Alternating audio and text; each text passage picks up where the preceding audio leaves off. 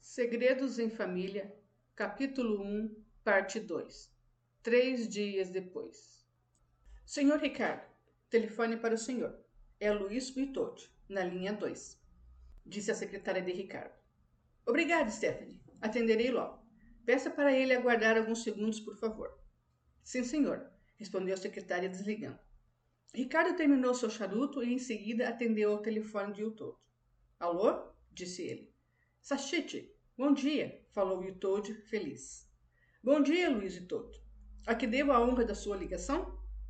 Gostaria de conversar com você ainda hoje, antes do almoço. Antes do almoço? perguntou Ricardo, olhando para o relógio.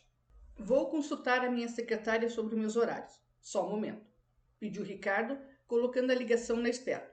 Recostou-se na sua cadeira, tentando imaginar o que o Itold poderia querer com ele. E logo hoje? Voltou-se para o telefone e pegou a ligação novamente.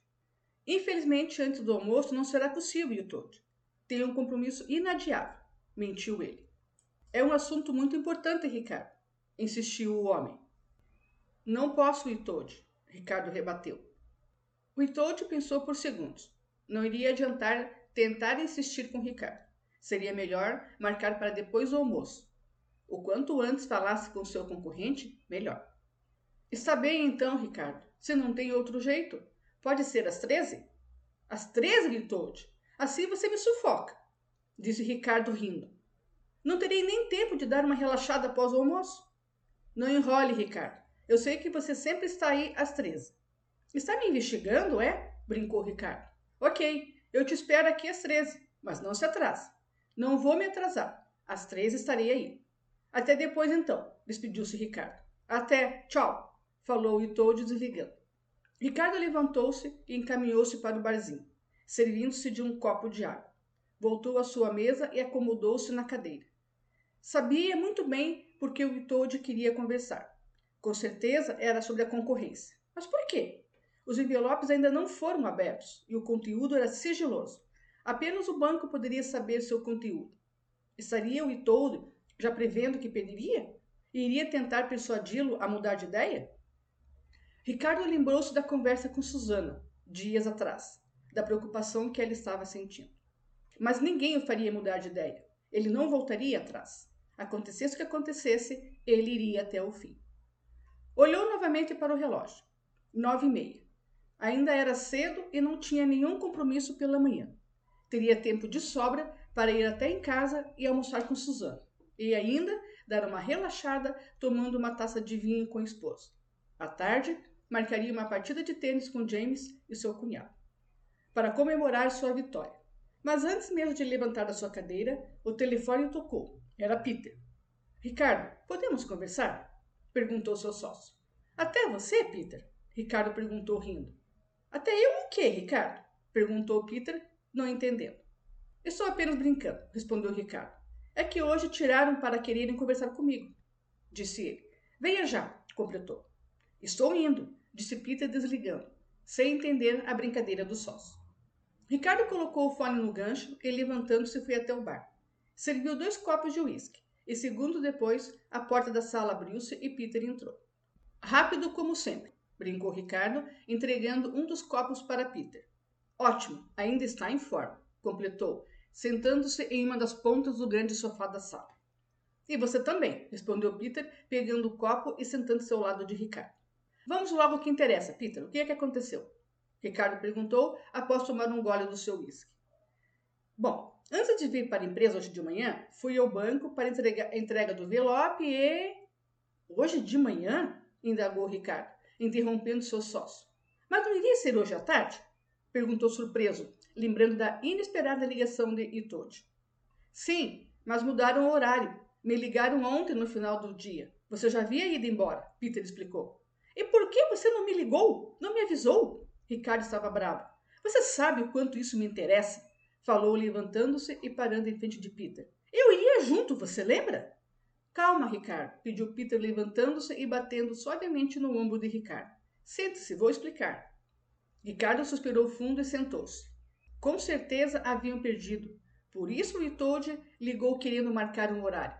Com certeza que ele quer rir da minha cara. Ricardo, você está me ouvindo? Ricardo? chamou Peter. Ouviu o que eu disse? Ricardo encarou Peter. Não o perdoaria. Ele deveria tê-lo avisado. Peter, você agiu errado em não ter me avisado. Ricardo, eu tentei, juro. Liguei várias e várias vezes para seu celular, mas estava desligado. E você não tem o serviço da caixa postal. Na sua casa não tinha ninguém. O que, que eu queria que eu fizesse? E liguei para o Otávio e fomos nós. Cheguei ainda há pouco, minutos antes de ligar para você. E por que não ligou para minha casa mais à noite? Dizia Ricardo irritado. Mesmo que fosse de madrugada, podia ter me ligado. Completou, lembrando-se do compromisso da noite anterior. Havia acompanhado Susana em um jantar beneficente que acabou muito tarde. Era proibido o uso de qualquer aparelho eletrônico, até mesmo celulares. Ricardo, por favor, de madrugada eu estava dormindo. Peter falou se levantando. Não exagere, disse ele, encarando o sócio. Você quer ou não saber o que aconteceu? Ricardo levantou-se e ao lado de Peter perguntou: Qual foi a diferença? O Itodo ganhou por muita diferença? Como sabe que foi ele quem ganhou? Peter perguntou desconfiado. Por acaso o gerente do banco te ligou? Não, foi o próprio Itodo quem me ligou, querendo agendar uma conversa, respondeu Ricardo áspero, se encaminhando para o bar e servindo-se de mais uma dose de uísque. Você está bem, Ricardo? Peter perguntou preocupado. Se estou bem? Você ainda pergunta, Peter? Ricardo falou rispidamente, virando-se para o sócio. Tomou um longo gole do seu uísque e, respirando fundo, continuou. Sim, estou bem. Quer mais uma dose? Perguntou, erguendo a garrafa do uísque. Não, obrigado. Essa já é suficiente, respondeu Peter, erguendo seu copo. Ainda é cedo para beber, ele completou. Qual foi a diferença, Peter? Ricardo perguntou se aproximando. E antes que eu esqueça, onde está o Otávio? Não sei, não faço a mínima ideia. Peter deu de ombros. Depois que tudo acabou, ele mal se despediu e saiu. Ricardo não respondeu. Ficou sério e pensativo.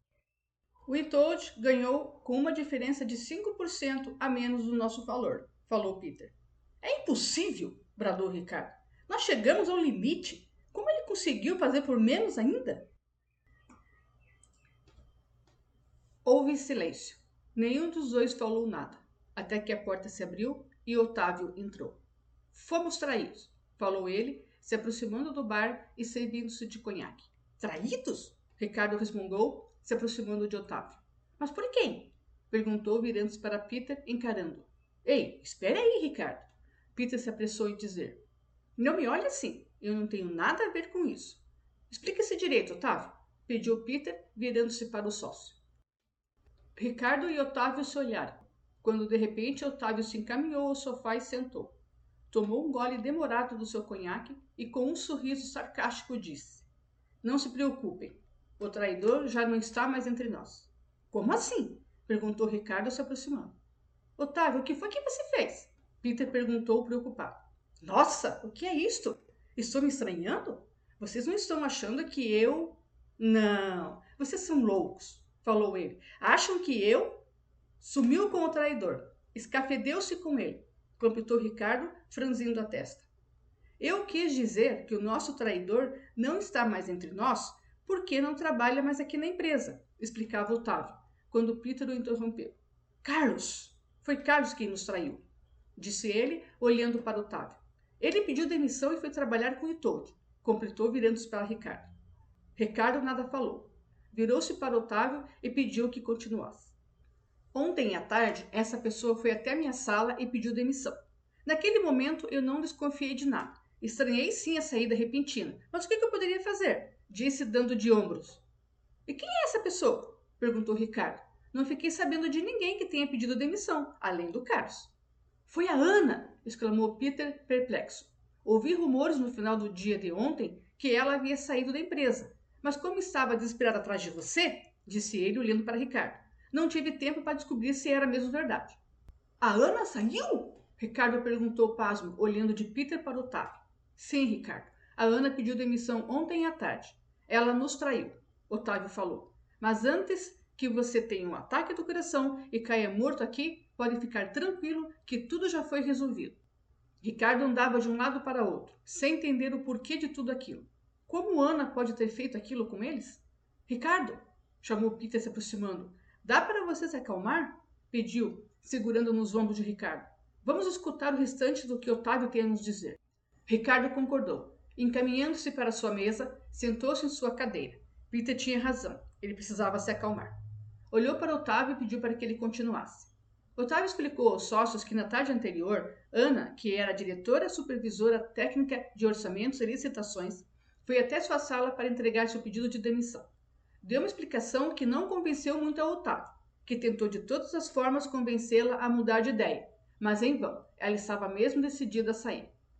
Como Otávio não desconfiou de nada naquele momento, e após várias tentativas, em vão, de persuadi-la, aceitou o pedido de desligamento e de demissão dela. E como Peter, disse ele, eu também não consegui falar com você ontem, completou olhando para Ricardo. E hoje no banco, quando o gerente abriu os envelopes e deu o resultado positivo em favor ao Toad, na hora eu saquei tudo, explicou Otávio. E por que você não me falou nada, nem mesmo da saída da Ana? perguntou Peter. Não deu tempo, Peter. Aconteceu muito rápido, Otávio respondeu. Você nem se despediu direito, saiu logo depois do resultado, reclamou Peter. É, eu sei, desculpa pelo mau jeito mas eu tinha que falar com a Ana de qualquer jeito. Precisava saber se realmente tinha sido ela a nos trair. E conseguiu falar com ela? Ricardo perguntou já mais calmo. Sim, respondeu Otávio, olhando seriamente para Ricardo e depois para Peter. Bom, pelo seu olhar, deduzo que realmente foi ela quem nos traiu, falou Ricardo. Mas por que ela fez isso? Por dinheiro? A ambição, às vezes, fala mais alto, mas não no caso dela. Otávio levantou-se e, olhando para o copo dos sócios, perguntou o que estavam bebendo. Whisky, Ricardo respondeu. Otávio concordou com a cabeça e serviu uma dose para todos. Depois de entregar um copo para Ricardo e outro para Peter, pegou o seu e sentou-se novamente ao lado de Peter, em frente à mesa de Ricardo. Ela é neta de Antônio Rebel, disse Otávio, olhando para Ricardo.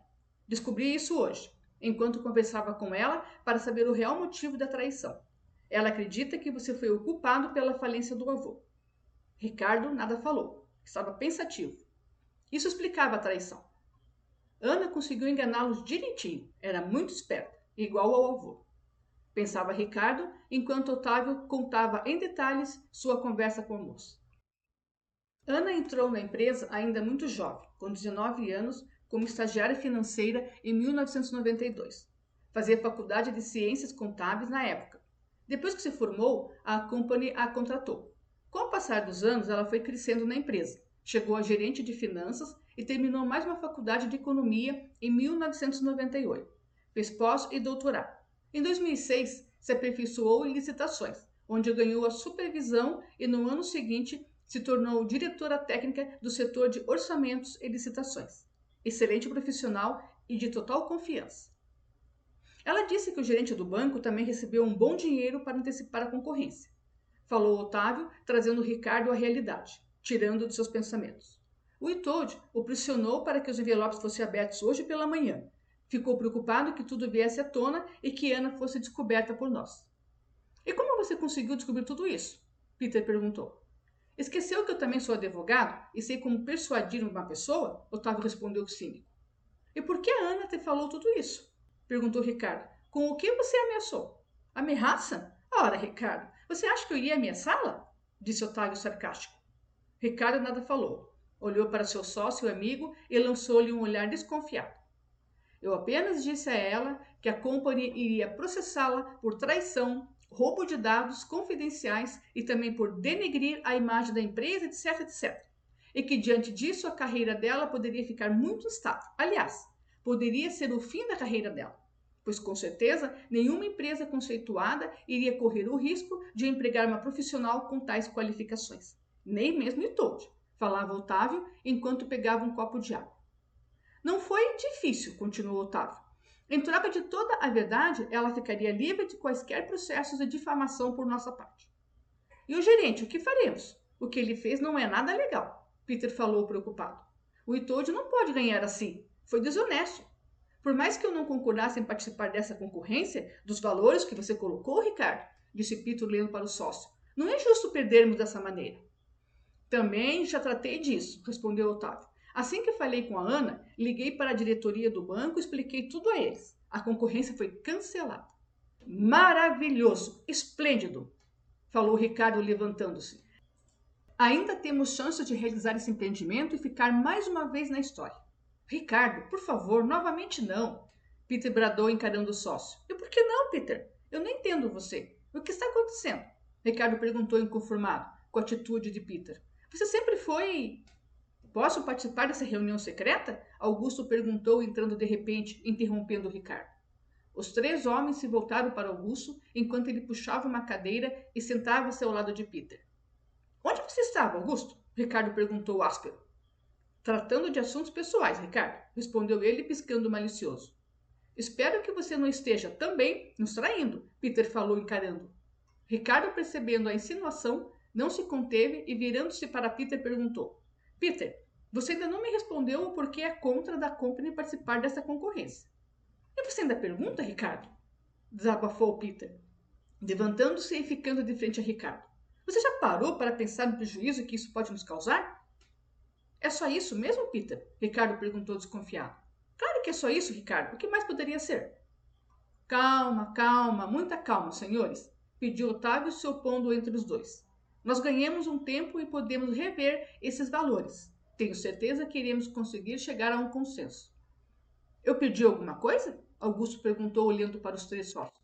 Perdeu muita coisa, sim, bradou Peter, se encaminhando para a porta. Já está tarde. Depois voltamos a conversar. Bom almoço a vocês, disse saindo com raiva. Peter, espere! chamou Ricardo. Peter parou, voltou um passo e olhou para Ricardo. O que foi agora? Por acaso você teve um segundo de lucidez e chegou à conclusão que devemos desistir dessa concorrência? Augusto olhou para Otávio à procura de resposta, que ele respondeu baixinho em seu ouvido. Eu explico tudo depois. Augusto concordou com um balançar de cabeça e voltou-se para olhar Ricardo e depois para Peter, que fechava a porta e voltava a se reunir com eles.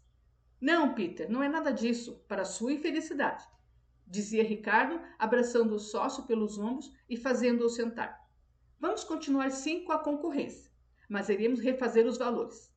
Ricardo completou, sentando-se e olhando para os três homens.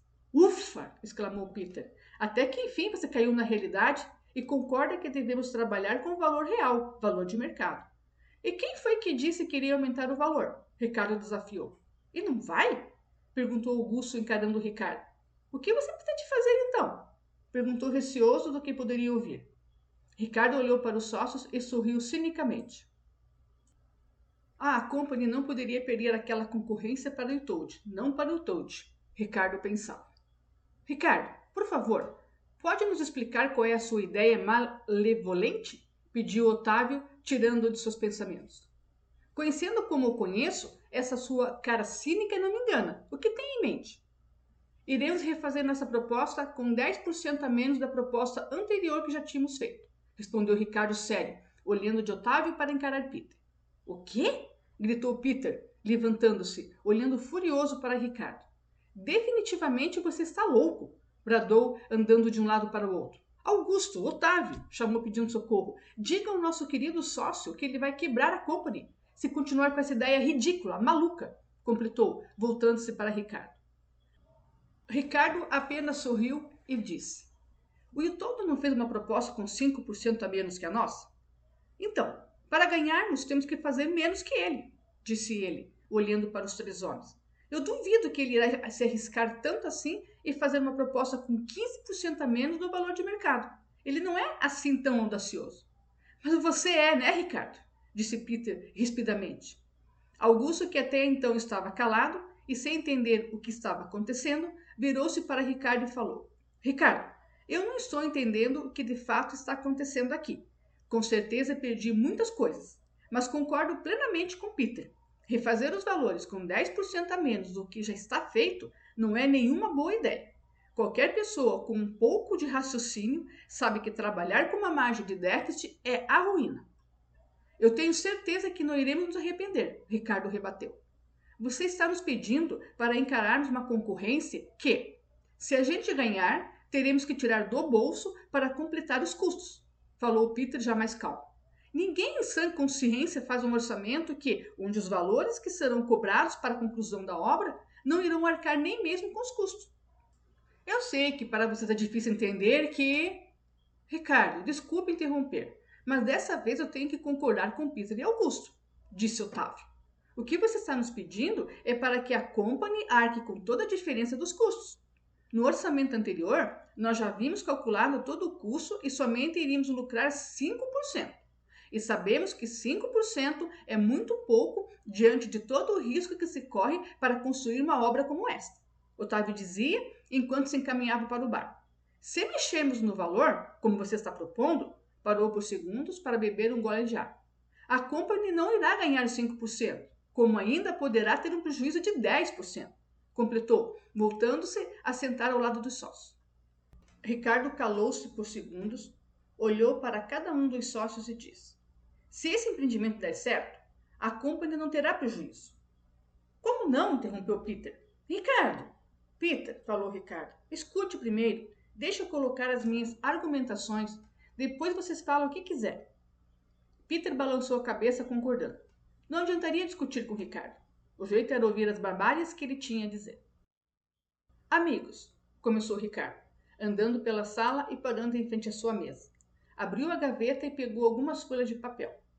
Todos nós sabemos que neste contrato, disse ele, mostrando as folhas em suas mãos, existe uma cláusula que diz, abre aspas, no terreno onde será construído o condomínio residencial, será reservada uma área com aproximadamente 10% sobre a área total do terreno, a qual será informada posteriormente à empresa ganhadora e que será colocada à venda, única e exclusivamente para a empresa ganhadora, pelo valor a ser definido por uma avaliação de mercado e de comum acordo entre as partes, etc, etc. Fecha-se aspas. Terminou ele, colocando as folhas sobre a sua mesa. Diante disso, ele continuou, apontando para a folha.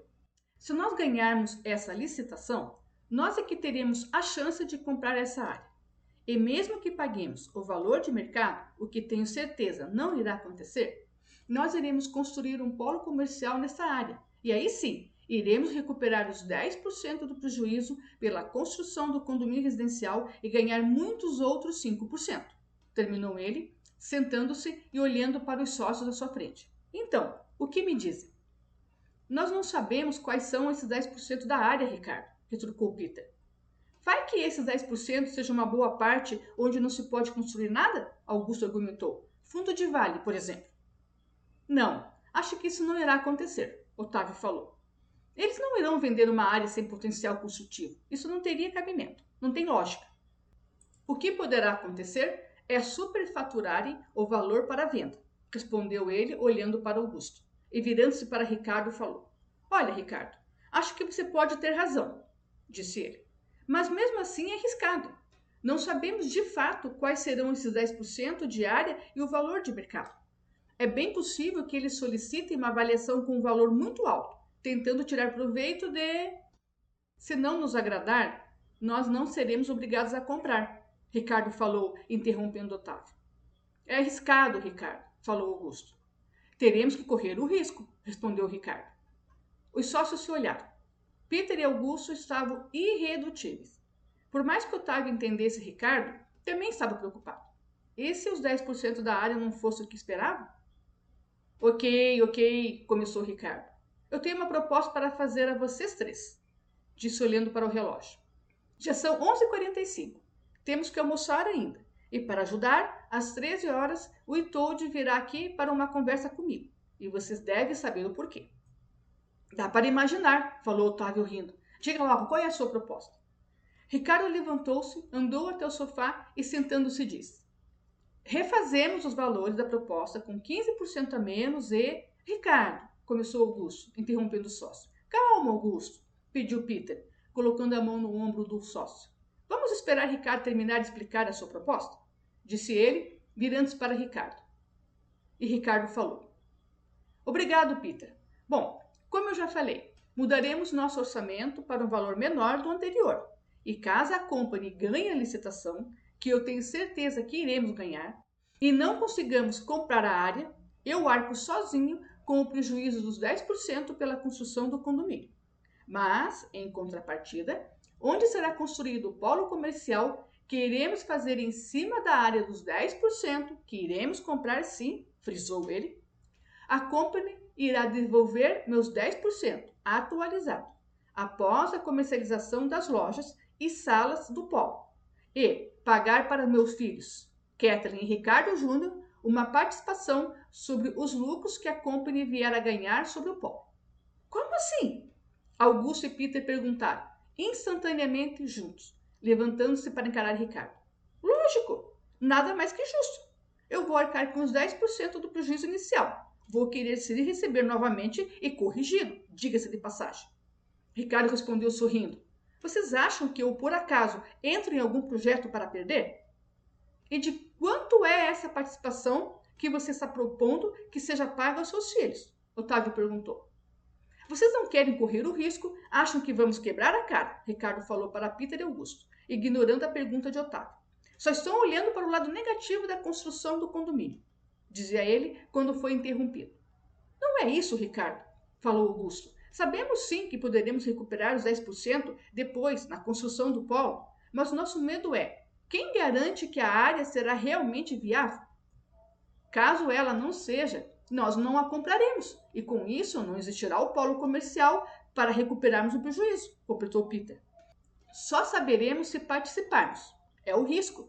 E quem irá correr o risco, caso a gente não compre a área, sou eu, disse Ricardo, calmo, olhando para os sócios. Os três se olharam. Era realmente um risco. Augusto pensou no pai. O que ele faria se estivesse vivo? Amigos, eu é que ficarei no prejuízo e não a company, Ricardo falou, tentando convencer os seus sócios. E você tem todo esse dinheiro para arcar sozinho? Os 10% que faltaria para a conclusão do condomínio? Peter perguntou. Sim, Peter, tenho sim, respondeu Ricardo. Quanto a isso, não se preocupe. Você ainda não respondeu à pergunta de Otávio. Qual será a participação que a company terá que pagar para seus filhos?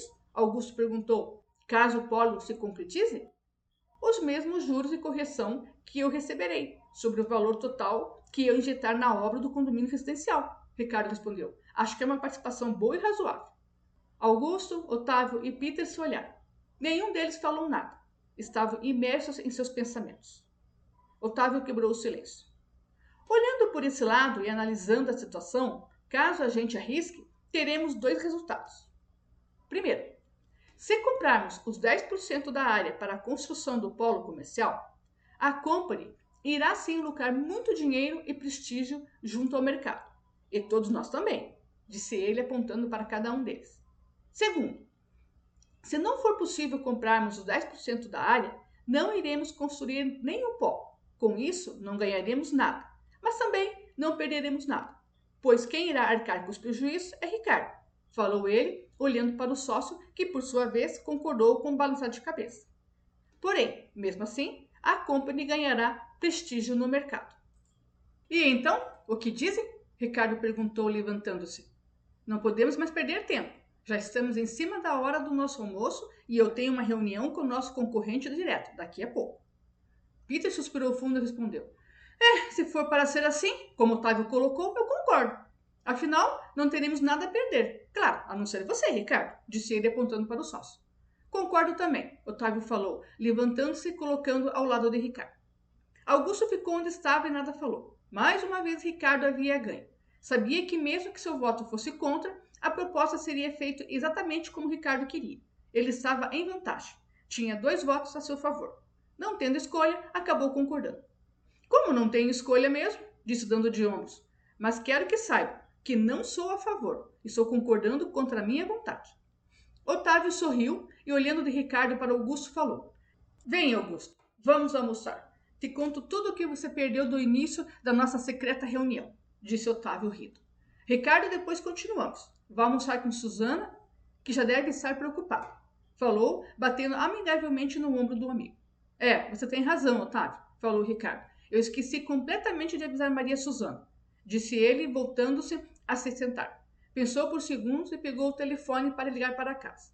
Já era tarde. Não daria tempo de ir almoçar com Suzana. Almoçaria em algum restaurante perto da compra. Ainda tinha que pensar e preparar uma estratégia para a conversa com Itold. Mas isso se realmente o Itold viesse conversar com ele. Naquelas alturas, ele já deveria estar sabendo que a licitação foi cancelada e que ele, Ricardo, já sabia de tudo. Logo após falar com Maria Suzana, resolveu fazer uma ligação. Alô? Perguntou uma voz rouca do outro lado da linha. Oi, Toad, é Ricardo da Company. Ricardo! exclamou o homem surpreso. Não estou atrasado, né? Perguntou olhando para o relógio. Não, não está não, Oitode. Estou atrapalhando alguma coisa? Ricardo perguntou. Está almoçando?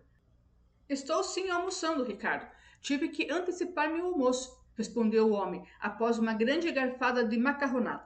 Afinal, você foi bem claro quando me disse que eu não poderia me atrasar para a nossa conversa.